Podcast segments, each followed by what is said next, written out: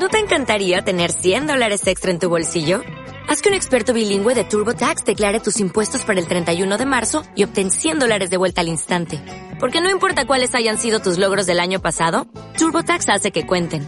Obtén 100 dólares de vuelta y tus impuestos con 100% de precisión. Solo con Intuit TurboTax. Debes declarar para el 31 de marzo. Crédito solo aplicable al costo de la presentación federal con TurboTax Full Service. Oferta sujeta a cambios o cancelación en cualquier momento.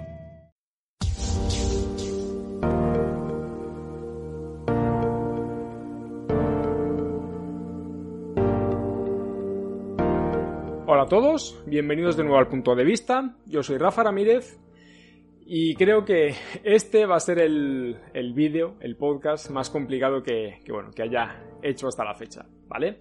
Hoy vamos a hablar de una serie que por momentos nos la han querido vender como algo que no es, ¿vale? Porque no entiendo esa manía que tiene la gente por querer poner la etiqueta de el nuevo esto, el nuevo lo otro, cuando todos deberíamos ser conscientes de que, a ver, o sea, de que cada producto en esencia es único, ¿vale?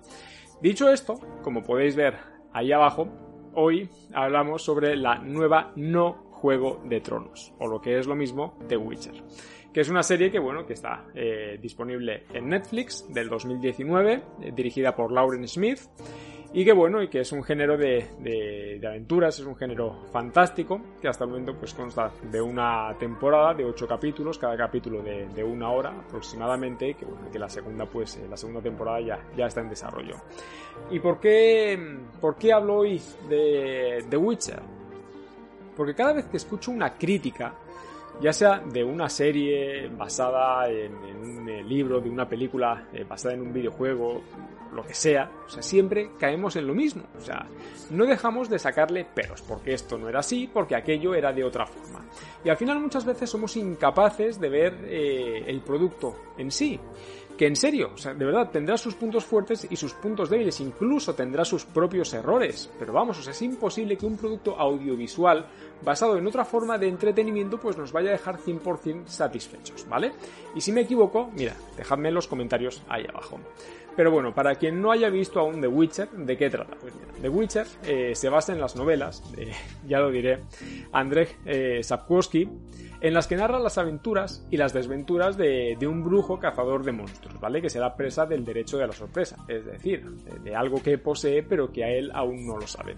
De esta forma, a ver, la trama se desarrolla en tres líneas argumentales que deben converger. La de Geralt de Rivia, la de Jennifer de Wengerberg y la de Ciri. Y hasta ahí puedo decir. Porque de verdad, o sea, yo creo que vale la pena que por lo menos le echéis un ojo a la serie si es que no habéis jugado los videojuegos o si es que no habéis leído las novelas.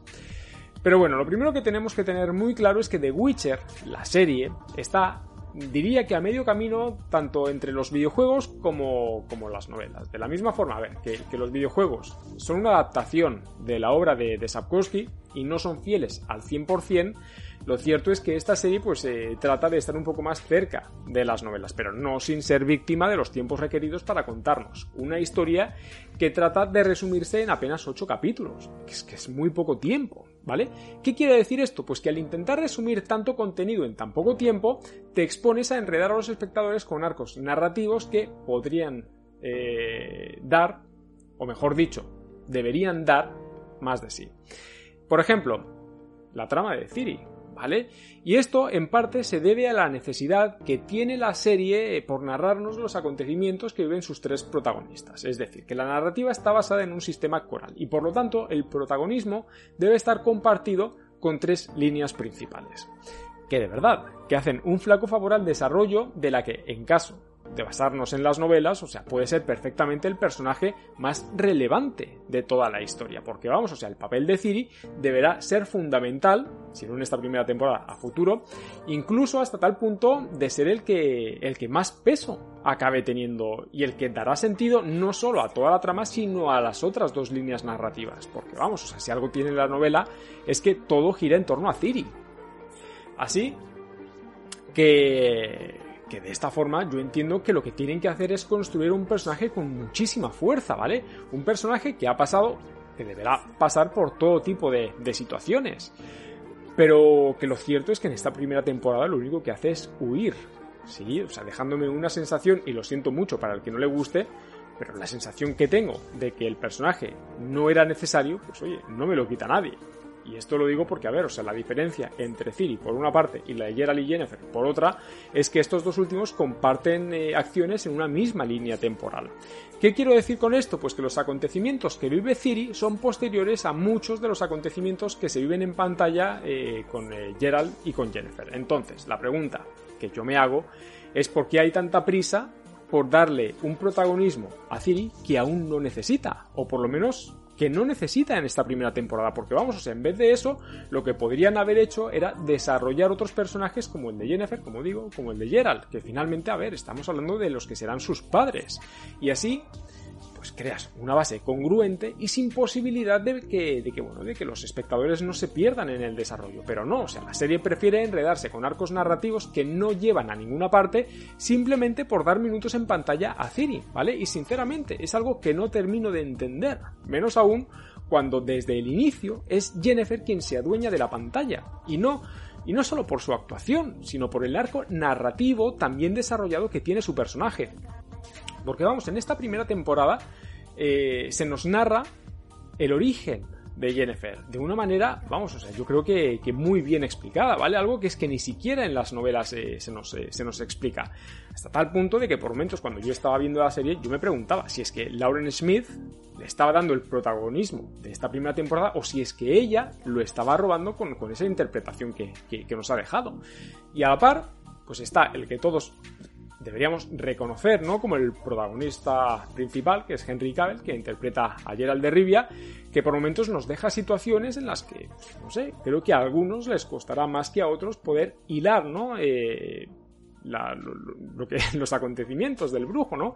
Sobre todo para entender cómo es posible que alguien que se dedica a cazar monstruos por contratos, pues eh, acabe eh, siendo víctima del destino para, sin saber cómo, pues eh, acabe buscando a la que será su hija, simbólica, sí, pero sin que él ni siquiera lo, supiera. Esto por una parte puede ser cojonudo porque, bueno, de cierto modo nos, eh, nos da a entender de que ni el mismo Gerald de Rivia pues confiaba en ser presa del, destino y por otra parte que es que, a ver, o sea, eh, puede haber cosas que nos cuente que nos cuente esta serie que, que, bueno, o sea, que estén realmente bien, ¿no? Pero bueno, yo creo que lo que es innegable es que la serie por momentos tiene, tiene cosas cojonudas, ¿no? Y sí, también es cierto que Gerald mola, mola un montón, pero su personaje, a ver, es que por momentos queda eclipsado por, por Jennifer, ¿vale? Y por ejemplo, hablando de personajes, aquí es donde hay una de las cosas que, me, que, más, más me chocan, ¿vale? Y no es ni más ni menos que el desarrollo plano e irrelevante que le han dado a un personaje que creo que es súper importante y que es Tris Merigold, ¿vale? Y ya no solo por la elección de la actriz que la interpreta, que vamos, o sea, me parece una cagada monumental. Y ojo, o sea, con esto no, no quiero decir que, que, ella no haga bien su trabajo, sino por la forma en la que se le dio el papel. Pero lo que está claro es que hasta el momento la sensación que tengo es que nos han quitado a un personaje vital para entender el desarrollo de la narrativa, ¿vale? O sea, un personaje incluso importantísimo para entender mucho, mucho de lo que Gerald tiene detrás, ¿vale? Pero bueno, incluso mira, hablando de la narrativa, el estilo que, que, bueno, que han elegido para contarnos esta historia, o sea, entiendo por una parte que podría ser bueno, pero lo cierto es que a ver, es que se han quedado a medio camino, ¿vale? Lo que provoca que, bueno, que por momentos tengamos una serie irregular y esto se debe a la necesidad de, de contar tres historias en una. Como digo, la de Gerald, la de Jennifer y la de Ciri. Y sinceramente, o sea, creo que este es el mayor problema, cuando las tres subtramas pues están forzadas a, entrelazarse. todos deberíamos saber ya que no todas se desarrollan en, el mismo espacio temporal. Así que, en este sentido, de verdad, o sea, quiero opinar muy fuerte que un guionista no está al mismo nivel que un escritor. Y no tenéis más que ir y pillar cualquier libro que posteriormente haya sido adaptado a la gran pantalla para entender que primero necesitas eh, saber quién es el protagonista, o sea, en este caso Gerald de Rivia, conocer sus orígenes, conocer sus intereses, sus motivaciones, igual que han hecho en esta primera temporada con Jennifer, ¿vale? Sobre todo para entender a futuro qué es lo que va a suceder con él, ¿no? Pero si de inicio a Geralt te lo presentan como un personaje, por ejemplo, que tiene la capacidad para mutar, pues lo lógico es que no entiendas por qué. Y es justo ahí donde puedes encontrarte con una desconexión muy fuerte con el personaje, porque evidentemente si nunca has jugado los videojuegos o si nunca has leído las novelas, pues yo creo que es bastante improbable que entiendas muchas de las acciones o incluso de las reacciones que tiene Geralt de Rivia. Pero bueno, yo creo que a pesar de los saltos temporales, sin previo aviso, que, bueno, que hacen eh, que la comprensión de la narrativa pues, sea algo complicada y comprensible, por otra parte también, o sea, esto creo que, hay que decirlo. Si consideramos que en una segunda temporada pues, deberían contarnos el pasado de Gerald, o una vez más, mira, volvemos a, encontrarnos con el mismo problema que, que tiene Dark, es decir, que se tuvo que crear una web, ¿no? Con un mapa interactivo donde la plataforma pues explica quién es quién, eh, la historia del mundo y toda la información necesaria para que todos aquellos que van un poco perdidos pues tengan una mejor comprensión de la serie. Pues oye, yo creo que esto evidencia que la narrativa pues, puede llevar a la confusión, ¿vale?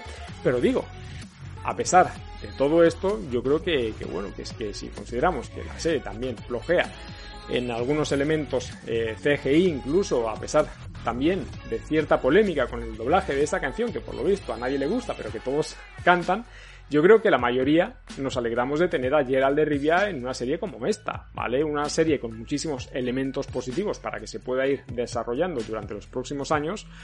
Eh, pero bueno, o sea, es que de verdad no tenéis más que ver el tremendo éxito que, bueno, que es que han tenido los videojuegos y cómo las novelas de este brujo pues se han convertido en una parte importantísima de la cultura popular que, que bueno, que hoy en día consumimos. Así que, como decía al inicio, y con esto creo que ya termino, de verdad, o sea, puedes sentirte más o menos perdido, tanto si vienes de los libros como vienes de los videojuegos, pero lo que no podemos hacer es evaluar un producto incompleto en su concepción. O sea, a esta serie creo que hay que darle un poco más de margen para que nos ponga sobre la mesa, o sea, todo lo que sus personajes pueden dar de sí, o sea, todo lo que sus relatos pueden dar de sí, ¿no? Que es donde está su mayor fuerza, o sea, todo lo que estas aventuras pueden dar de sí, o incluso sus dilemas morales, ¿vale? Que es una de las cosas importantes que tienen tanto los videojuegos como las novelas. Así que, gente, hasta aquí llegamos hoy. Ya sabéis que bueno, que los comentarios y las críticas me las podéis dejar ahí abajo. También tenéis disponible el correo del podcast, que es el punto podcast gmail.com. Que esto lo tenéis disponible tanto en iBox, en Spotify, en IGTV y aquí en YouTube. Y nada, gente, eh, agradeceros de nuevo que estéis ahí y recordad, lo bueno del cine es que durante dos horas los problemas son de otros. Nos vemos.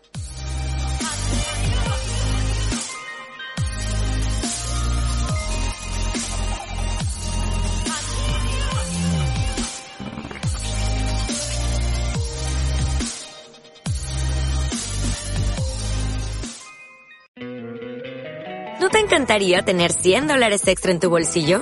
Haz que un experto bilingüe de TurboTax declare tus impuestos para el 31 de marzo y obtén 100 dólares de vuelta al instante.